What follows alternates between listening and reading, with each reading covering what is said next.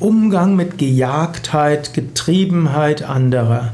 Manche Menschen fühlen sich gejagt, sie fühlen sich getrieben, sie fühlen sich nicht äh, als Herr in ihrem Hause, sie fühlen irgendwo Ohnmacht. Und das kann zu Schwierigkeiten führen. Eine Definition von krankhaftem Stress ist ja erlernte Hilflosigkeit. Wer sich gejagt fühlt, fühlt sich manchmal hilflos. Wobei, sofern man noch gejagt sich fühlt, kann man ja noch wegrennen. Und wegrennen ist ja immerhin noch etwas. Wenn man sich gejagt fühlt, in die Enge getrieben fühlt und jetzt nichts mehr machen kann, dann sind wir äh, in einem sehr großen Stress.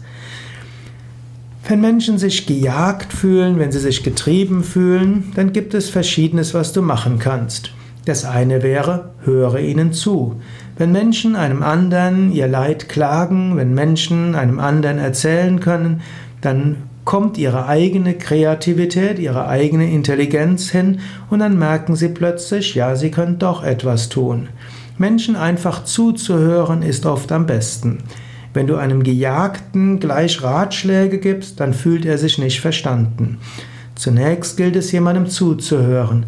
Danach, der zweite Schritt wäre, ihm zu sagen, was man gehört hat und ihn dann fragen, hat man es richtig verstanden. Als dritten Schritt kann man schauen, ob man dem anderen Menschen ein paar Auswege zeigen kann oder ihn fragen kann. Du fühlst dich gejagt? Habe ich das richtig verstanden? Ja. Du fühlst dich getrieben? Ja. Du fühlst keinen Ausflug, Ausweg? Ja.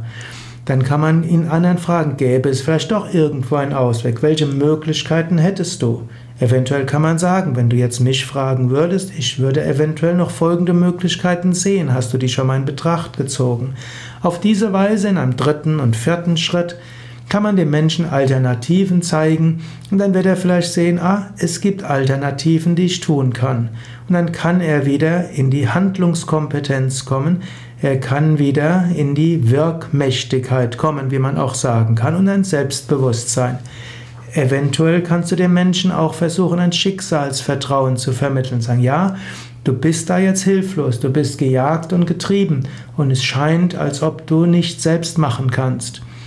Aber ich bin überzeugt davon, von einem yogischen Standpunkt aus, Schicksal hat einen Sinn und eine Chance, egal wie es ausgeht, du wirst davon wachsen und lernen.